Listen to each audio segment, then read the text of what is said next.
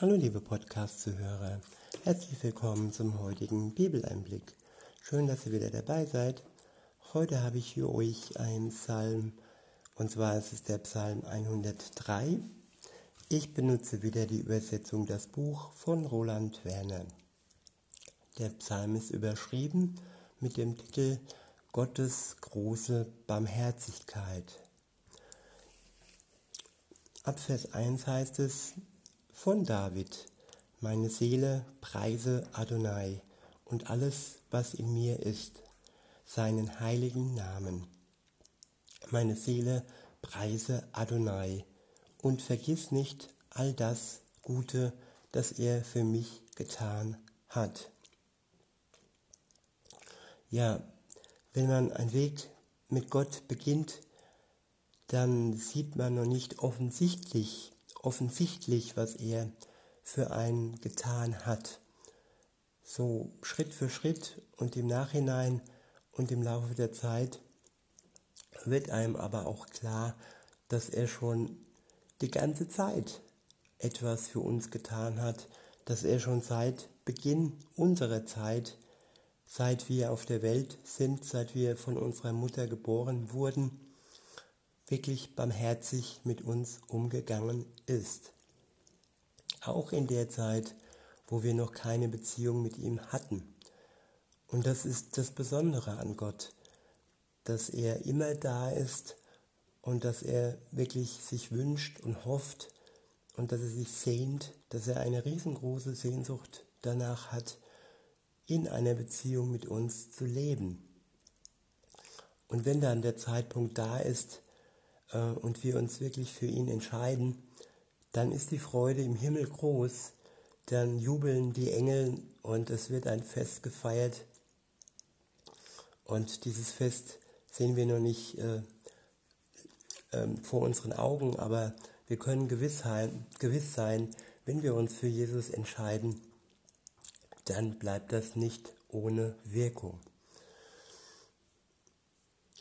Weiter heißt es, ich wiederhole nochmal den Vers 2, meine Seele preise Adonai und vergiss nicht all das Gute, das er für dich getan hat. Er ist es, der dir all deine Schuld vergibt und all deine Krankheiten heilt. Ich wiederhole, er ist es, der dir all deine Schuld vergibt und all deine Krankheiten heilt es gab schon öfter den Moment, wo ich vorgelesen habe, dass Gott zuallererst die Schuld vergibt, dass er uns zuallererst die Last nehmen möchte von all den Sünden, die wir begangen haben, die wir mit uns rumtragen, die Schuld. Das in erster Linie und in zweiter Linie dann auch unsere Krankheiten. Er kümmert sich um uns und spätestens am Ende unserer Zeit wird all das Leid von uns, von uns weggenommen, all die Krankheiten und all das Körperliche, das wir an uns haben und was uns belastet und uns quält. Aber die Vergebung der Schuld, das ist die Nummer eins, das ist das Wichtigste im Leben. Es würde uns nichts bringen, wenn er uns heilt, und wir dann weiter äh, unterwegs wären mit unserer Schuld und einfach so das Leben so weiterführen würden wie vorher, dann wäre er ja nur ein Arzt, ein Arzt ohne Bezahlung sozusagen. Und ähm, nein, er möchte keine Bezahlung, er möchte uns beschenken und dieses Geschenk der Erlösung, wer dieses ablehnt, der lehnt eigentlich das Größte überhaupt im Leben ab. Weiter heißt es, er ist es, der dein Leben aus dem Tod erlöst, der dich krönt mit Güte und Erbarmen.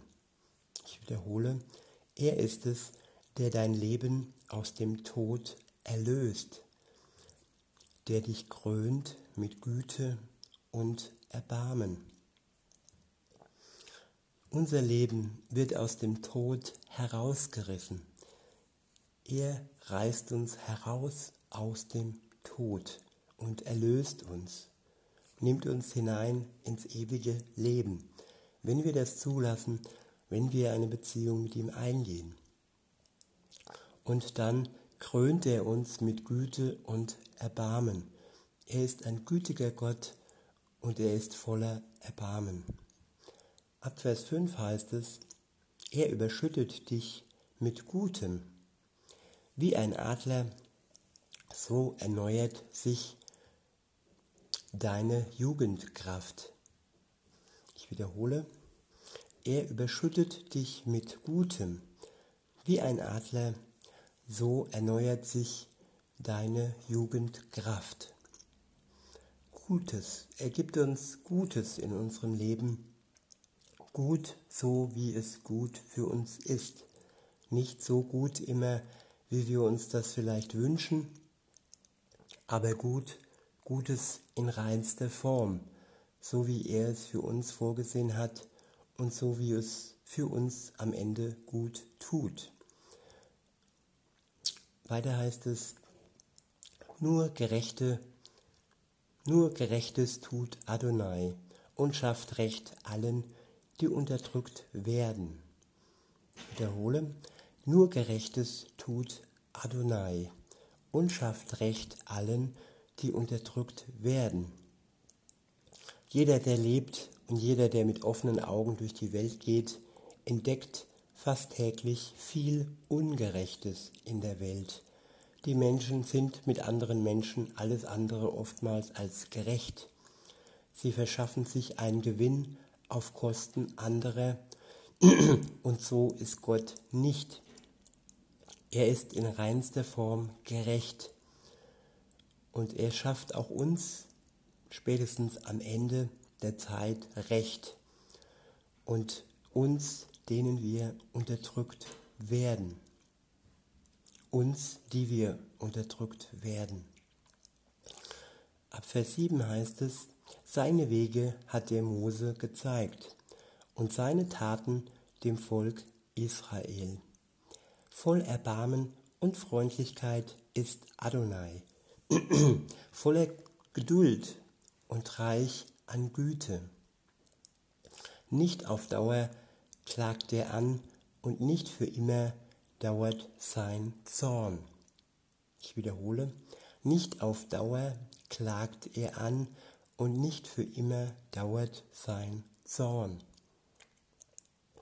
Natürlich muss er das Unrecht anklagen. Natürlich kann er sich nicht freuen über die Sünde, über ein sündhaftes Leben. Er ist heilig, er ist gerecht und er ist ohne Sünde. Insofern ist seine Klage und sein Zorn gerechtfertigt. Aber beides kann uns die Augen öffnen. Und so heißt es dann am Ende, nicht auf Dauer wird seine Klage gegen uns sein und nicht auf Dauer wird sein Zorn gegen uns sein. Wenn, und das ist die Voraussetzung, wenn wir uns für, für ihn entschieden, sorry, wenn wir uns für ihn entscheiden und uns wirklich durch ihn gerecht machen lassen. All unsere Ungerechtigkeit, all unsere Sündhaftigkeit wird dann durch Jesus am Kreuz vergolten. Diese Anklageschrift wird nicht über uns vollstreckt. Diese Anklageschrift wurde über Jesus vollstreckt. Und ja, das ist wie ein, eine Übergabe einer Schuld auf einen unschuldigen Menschen, auf den Sohn Gottes sogar. Und wenn wir diese Übergabe unserer Anklage, Anklageschrift auf Jesus zustimmen, dann sind wir aus Gnade heraus gerechte Menschen. Das ist eine Herzens äh, und das muss zwischen unseren Herzen und dem, dem Herz von Gott abgeschlossen werden. Praktisch ein Geschäft ohne Geld und ohne Gegenleistung. Ein Geschenk, ein Geschenk. Also Geschäft kann man es nicht nennen, aber trotzdem, diese Anklageschrift hat schon etwas von einem Geschäft. Es ist ja was ähm, Schriftliches. Es steht so geschrieben, ähm, die zehn Gebote und so weiter. Und ähm, ja, nur durch Jesus sind wir befreit. Ab Vers 9 heißt es, nicht auf Dauer klagt er an und nicht für immer dauert sein Zorn. Nicht nach unseren Sünden behandelt er uns und nicht nach unseren Verfehlungen vergilt er uns. Ich wiederhole, nicht, nicht nach unseren Sünden behandelt er uns und nicht nach unseren Verfehlungen vergilt er uns. Nein, Gott ist nicht nachtragend. Er trägt uns nichts nach. Vergeben heißt vergeben. Wir werden nicht nach unseren Sünden behandelt und wir werden auch nicht nach unseren Verfehlungen, wird uns nicht vergolten. Vorausgesetzt, wir übergeben unser Leben an Gott und lassen uns von ihm die Vergebung schenken. In Vers 11 heißt es, denn so hoch, denn so hoch sich die Himmel über die Erde erheben, so viel höher ist seine Güte gegenüber denen, die ihn ehren. Ich wiederhole, denn so hoch sich die Himmel über die Erde erheben, so viel höher ist seine Güte gegenüber denen, die ihn ehren. Ja, Gottes Güte ist groß, ist unermesslich groß. Und wenn wir wirklich das Ganze äh, mit menschlichen Maßstäben betrachten, dann können wir es nicht erfassen. Güte ist unbegreiflich, seine Güte ist nicht fassbar. Sie ist einfach nur im Glauben anzunehmen wie ein Geschenk, wo wir denken und wissen, dass wir es eigentlich gar nicht verdient haben. Durch unsere Taten, durch unser Leben können wir niemals das Geschenk Gottes ähm, bezahlen. Es ist einfach reine Gnade, reine Güte und nicht anders dürfen wir es betrachten. In Vers 12 heißt es, soweit der Osten entfernt ist vom Westen, sofern lässt er unsere Verfehlungen von uns sein. Ich wiederhole, soweit der Osten entfernt ist vom Westen, sofern lässt er unsere Verfehlungen von uns sein. Der Osten und der Westen ist äh, nicht verbunden. Sie liegen gegenüber und sie, ja, sie berühren sich nicht. Und ähm, es gibt keinen Kontakt zwischen den zwei Polen, weil sie sich gegenüberliegen, weil sie getrennt sind. Und äh, es besteht nicht die Gefahr, dass man sich ähm, trifft. Und genauso ist es auch mit den Verfehlungen. Sie sind untrennbar von uns ähm, hinweggenommen. Sie liegen auf der anderen Seite und sie berühren uns nicht mehr, sie verurteilen uns nicht mehr, weil Jesus uns erlöst. In Vers 13 heißt es, wie ein Vater sich seiner Kinder liebevoll annimmt, so nimmt sich Adonai derer an, die ihm mit Ehrfurcht begegnen. Ich wiederhole, wie ein Vater sich seiner Kinder liebevoll annimmt, so nimmt sich Adonai derer an, die ihm mit Ehrfurcht begegnen. Nicht jeder hat im Blick in der Vergangenheit, in seinem Leben ein liebevolles Vaterbild ähm, in sich. Die Erfahrungen sind nicht immer so, wie es sein sollte. Aber wenn man Glück hat, dann sind es ein paar Momente, die man geschenkt bekommen hat, und diese Momente sollte man wirklich ins Unermessliche, ins Unendliche auseinanderziehen und dann hat man so ungefähr ähm, das, was Gott uns gegenüber ist. Er ist ein liebevoller Gott, der uns liebevoll annimmt. Und auch wenn wir keine Erfahrung haben in der Kindheit, keine liebevollen Erfahrungen mit unserem Vater, dann können wir uns dieses Gefühl durch den Heiligen Geist schenken lassen. Und ähm, das ist eine Sache, die, die kann man nicht begreifen, aber diese Freude und diese, dieses sich angenommen Wissen, dieses sich geliebt Wissen von Gott, dem Vater, das ist ein unermessliches Geschenk. Trotz einer schweren Kindheit ist dies möglich. In Vers 14 heißt es, denn er weiß, aus welchem Stoff wir gemacht sind. Er weiß, dass wir Staub sind. Der Mensch, wie Gras sind seine Tage. Er blüht auf wie die Blume auf dem Feld. Doch wenn der Wind darüber weht, dann ist sie nicht mehr da und keiner weiß mehr, wo sie gestanden hat. Doch die Güte Adonais bleibt von Ewigkeit zu Ewigkeit über denen, die ihn ehren und seine Gerechtigkeit bei all ihren Nachkommen. Ich wiederhole, doch die Güte Adonais bleibt von Ewigkeit zu Ewigkeit über denen, die ihn ehren und seine Gerechtigkeit bei ihren bei ihren Nachkommen.